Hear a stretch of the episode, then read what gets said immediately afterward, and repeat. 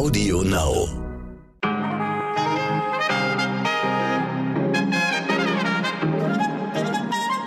Guten Morgen, verehrte Hörerinnen. Ich begrüße Sie zur heutigen Folge. Mein Name ist nach wie vor Michel Abdullahi. Es ist Freitag, der 9. Juli und das ist heute wichtig.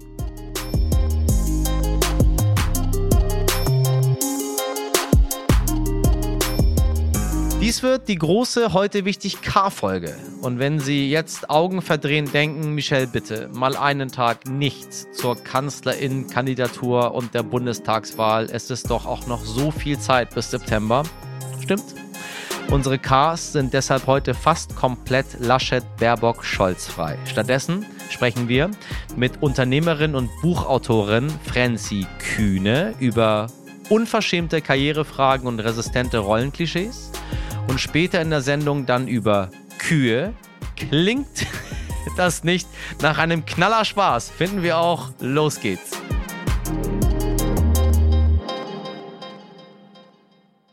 Zunächst aber ein so kurzer wie ernster Blick Richtung Mittelmeer. Gestern haben wir über das private Seenotrettungsschiff Ocean Viking gesprochen, das keinen sicheren Hafen findet, in den es seine 572 geflüchteten Passagiere bringen kann, darunter übrigens mehr als 180 Minderjährige.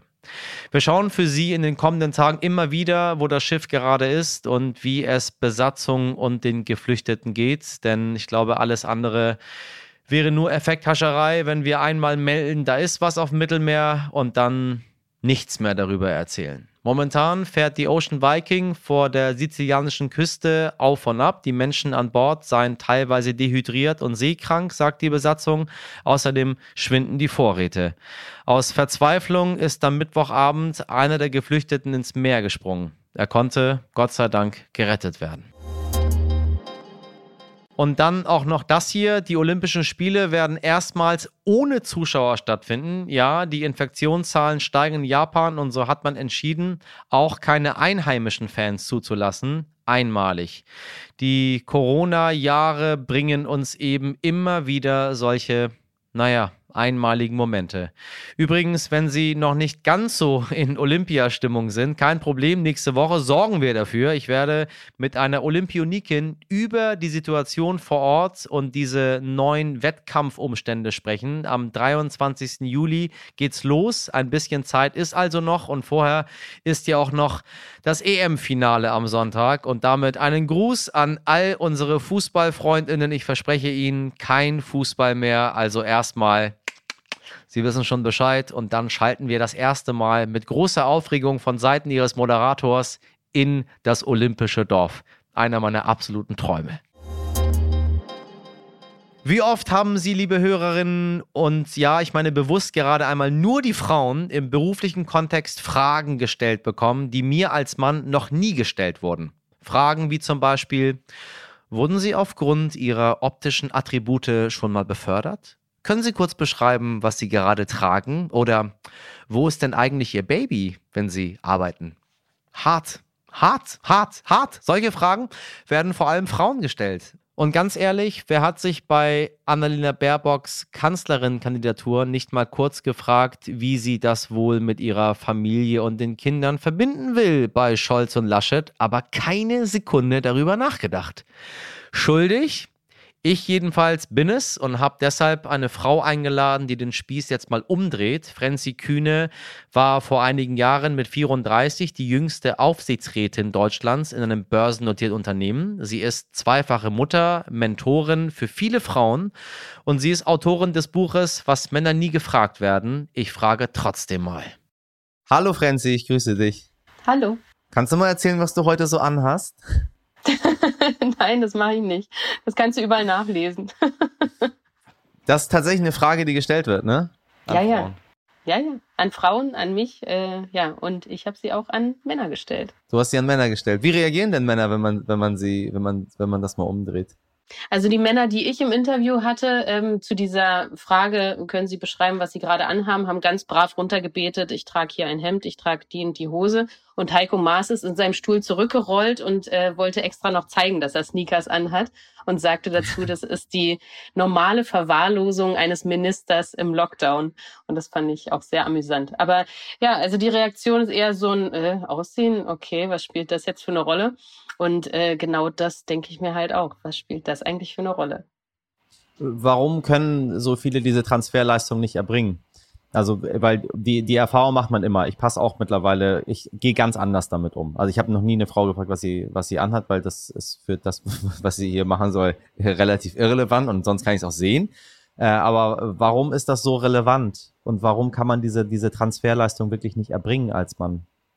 Also ich, ich glaube, ähm, so in, in der Medienberichterstattung, die wir gewohnt sind und auch so wie Journalisten und Journalistinnen Interviews führen, ähm, ist es äh, relativ häufig so, dass Frauen durch ihre Kleidung erst sichtbar gemacht werden. Und bei Männern ist es maximal eine Requisite, wenn sie überhaupt angesprochen wird. Und das ist halt, äh, das ist der große Unterschied. Es geht bei Frauen weniger um die Kompetenz, sondern tatsächlich erstmal um diesen Exotenstatus, dass da jetzt irgendwie eine Frau steht, die was zu sagen hat. Und das ist das, äh, das Schlimme daran. So, du hast richtig ordentlich Karriere gemacht. Das haben viele andere Menschen auf der Welt auch. Ich habe noch nie mit einem Mann darüber gesprochen, dass er so richtig Karriere gemacht hat, aber bei Frauen steht es irgendwie immer mit drin. Karrierefrau, starke Frau, ähm, ja, viel Quatsch. Weil wenn man das nämlich andersrum sagen würde, bei einem Mann denken würde, hä, warum Warum sage ich das? Warum sage ich dieses Adjektiv dazu? Warum ist das so was Besonderes? Also, weil äh, Frauen sind ja keine Minderheit. Ihr stellt ja 51 Prozent der Weltbevölkerung.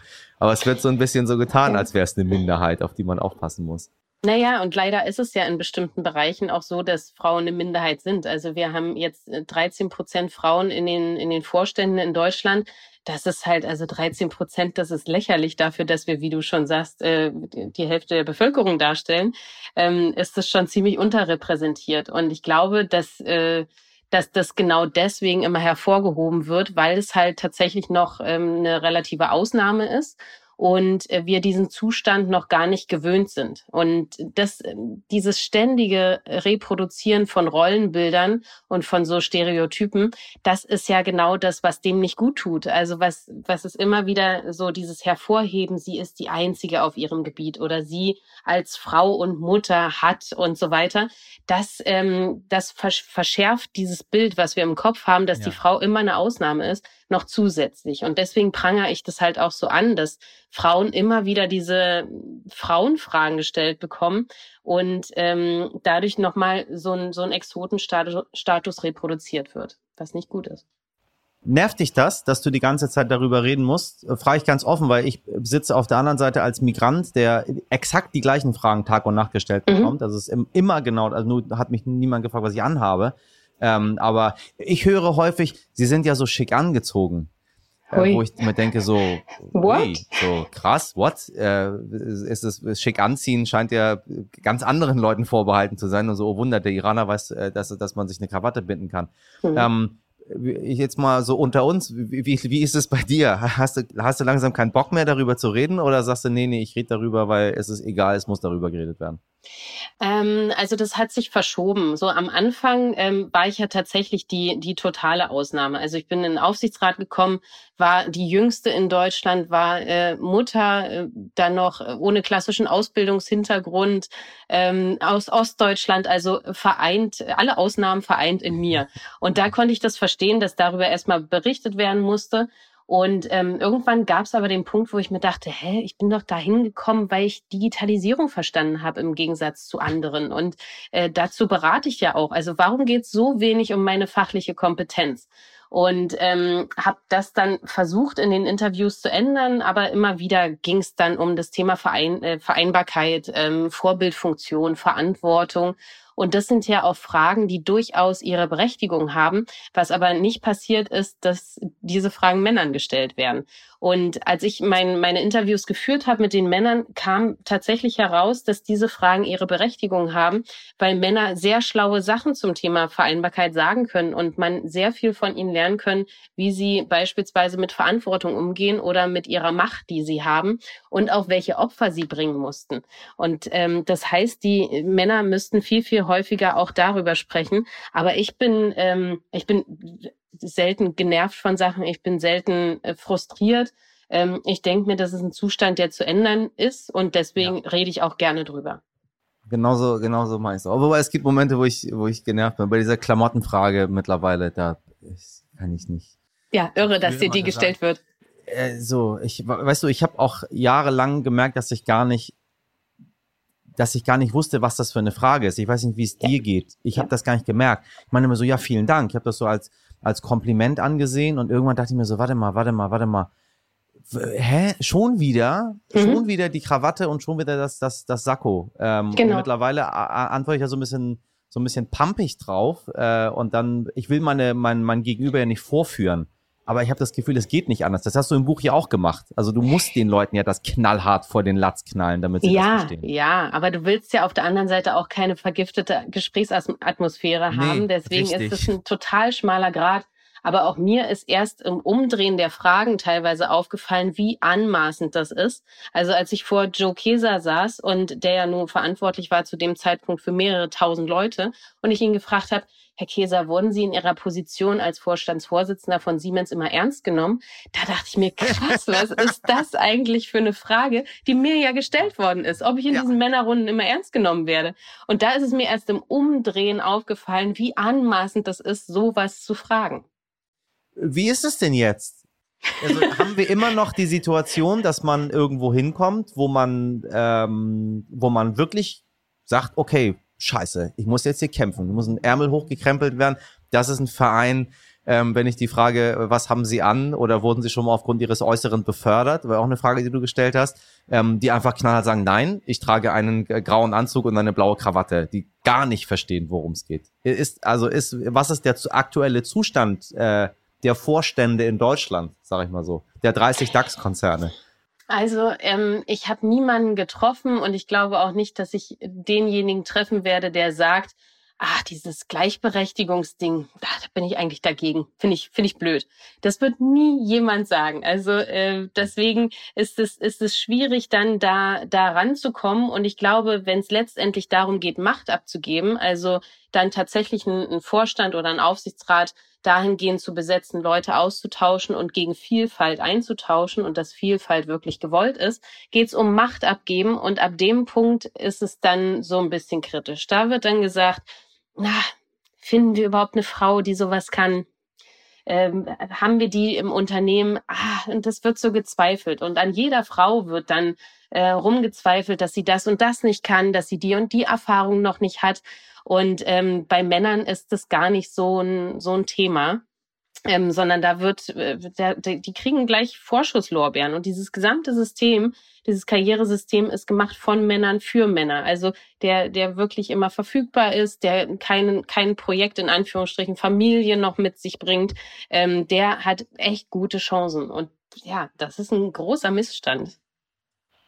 Was muss passieren? Was ist dein, dein Tipp an äh, jetzt junge Menschen, völlig egal, welchen, welchen Geschlechts, mhm. äh, welcher Herkunft, welcher Sexualität, glauben mir wurscht. Äh, aber wenn man sagt, du, ich möchte ähm, für meine, für das, was ich kann, wahrgenommen werden und mal nicht für das, was, was, wie ich aussehe oder mhm. was für ein Geschlecht ich habe. Ja, also ich glaube, ähm, es geht, geht tatsächlich um Kompetenz. Und als ich meine eigene Firma aufgebaut habe und äh, jahrelang dort in diesem System gearbeitet habe, konnte ich die Diskussion um das Geschlecht auch gar nicht nachvollziehen, weil es geht um Leistung und ähm, wir haben eingestellt nach, nach Leistung und Erfahrung. Und ähm, in, in der echten Welt da draußen, wenn äh, jemand neu in einem Unternehmen anfängt, noch relativ jung ist, dann äh, vorgelebt zu bekommen, dass es halt äh, Karriere nur zu machen geht, wenn man diese, diese ganzen Standards verfolgt, das ist ziemlich schwierig. Und man muss sich immer bewusst sein, dass dieses alte System existiert und man muss sich bewusst sein, dass man dagegen ankämpfen muss und bewusst anders handeln muss. Und das ist aber für junge Menschen total schwierig, weil sie es ja vorgelebt bekommen. Und deswegen müssen die, die Menschen, die in diesem System arbeiten, nicht nur äh, Vorträge hören über Vielfalt, sondern müssen das tatsächlich in ihrer Kultur verankert haben. Das heißt, Unternehmen ja. müssen kreative Lösungen schaffen, die die jungen Menschen eh wollen. Also kein junger Mensch möchte eine Fünf-Tage-Woche im Büro an einem Schreibtisch haben und niedere Arbeiten machen, ohne zu wissen, warum, sondern es, äh, es da muss, muss, das muss zweckgetrieben sein, das muss individuell sein und äh, die, die jungen Menschen müssen gehört werden, sonst kann jedes Unternehmen, ähm, also wird, wird ein Recruiting-Problem bekommen. Und die jungen Menschen müssen sich ganz viel auf ihr Bauchgefühl verlassen, das mitkriegen, ähm, oder mitnehmen, was sie jetzt schon, wie sie jetzt schon geprägt sind, weil ich glaube, das ja, ist anders ja. als die, die Generationen vorher, die jetzt in der Arbeitswelt sind und sich die Individualität bewahren. Ich finde das ganz wichtig und dann eben immer ein Bewusstsein dafür haben, wir haben da dieses Problem und dagegen muss angekämpft werden. Wie steht es um die Digitalisierung, um mal über, über deine Fachkompetenz zu sprechen in unserem Land? Ach, das ist eine, eine schöne allgemeine Frage. Und Corona hat gezeigt, dass wir da so blank sind. Also wir sind ähm, nicht nur so, in Sachen ja. Diversitätenentwicklungsland, sondern auch bei Digitalisierung. Und das sehen wir ja an, an dieser Bildungsmisere, die Corona uns nochmal richtig vor Augen geführt hat, wie schrecklich das eigentlich ist, in welchem Zustand wir da leben ja, also es ist, äh, es ist schrecklich und wir müssten jetzt anfangen, ähm, Pädagogen und Pädagoginnen auszubilden in Sachen Digitalisierung, so dass in, in der Schule nicht dieses Teufelszeug Handy ähm, so gesehen wird, sondern als Tool verstanden wird, mit dem man arbeiten kann und muss, ähm, dass Medienkompetenz im, in Unterricht gehört und ganz viele mhm. Sachen müssen da eigentlich auf einmal getan werden, unabhängig von der Infrastruktur, die auch, äh, wo wir auch blank sind. Also ganz viele äh, Sachen, ja. Sind Aber das ist schön, dass Argen. du das sagst, weil ähm, äh, wenn ich mit, ähm, mit männlichen Fachleuten über das Thema Digitalisierung spreche, kommt als allererstes ähm, wir brauchen Glasfaser, wir brauchen ähm, äh, weg von ähm, dem langsamen Internet, äh, 5G äh, muss ausgebaut werden. Keiner mhm. redet über Digitalkompetenzen, keiner redet über Schulen. Das, das fällt irgendwie, das fällt irgendwie weg. Man ist immer in diesem extrem technischen Bereich, als wenn sich alles lösen würde, wenn wir morgen schnelles Internet bekommen. Nee, würde es nicht. Genau, genau. Alles schult, passiert gar nichts alles fängt an bei Bildung. Also das, das sind die, die Kleinsten, die ausgebildet werden müssen. Das fängt im Kindergarten sogar schon an. Und das kann ja derzeit noch gar nicht stattfinden, weil ähm, die, die Leute, die das machen müssen, gar nicht dafür ausgebildet sind. Ausgebildet. Und wir haben den Digitalpakt in Deutschland jetzt, ich glaube, seit zwei, drei Jahren.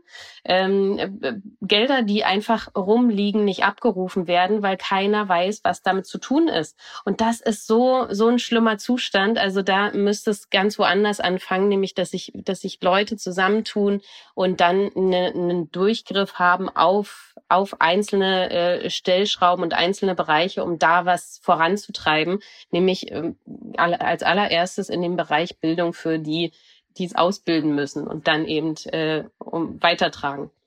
Frenzi, ich danke dir ganz herzlich für das Gespräch. Es hat mir viel Spaß gemacht. Sehr gern. Vielen Dank. Heute nicht ich.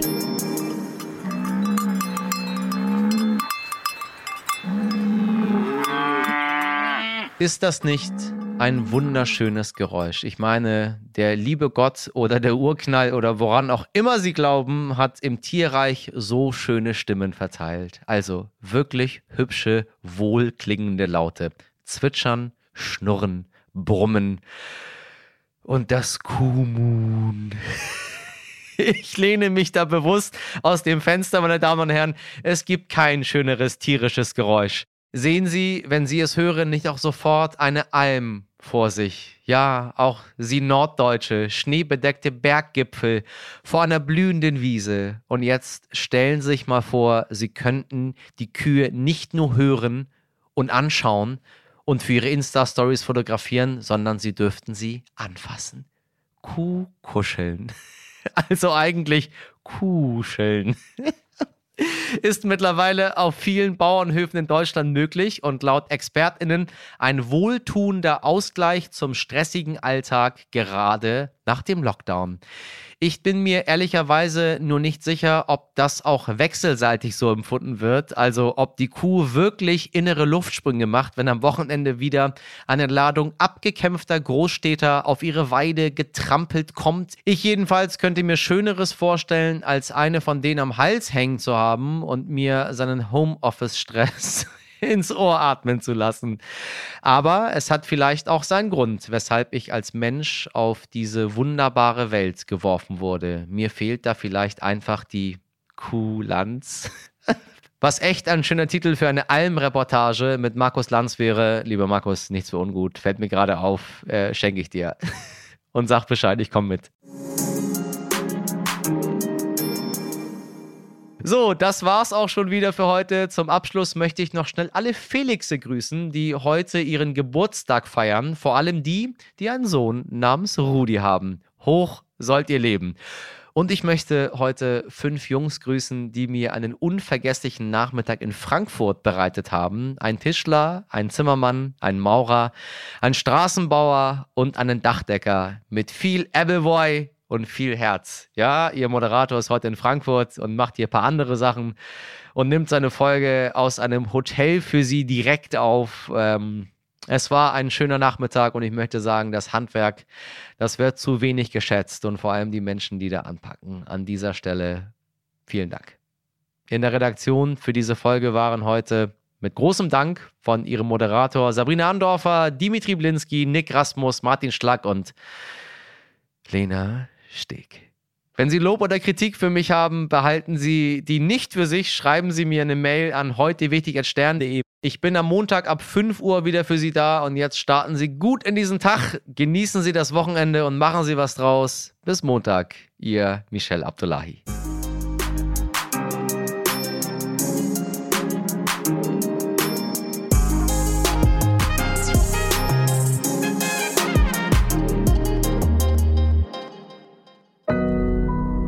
Audio Now.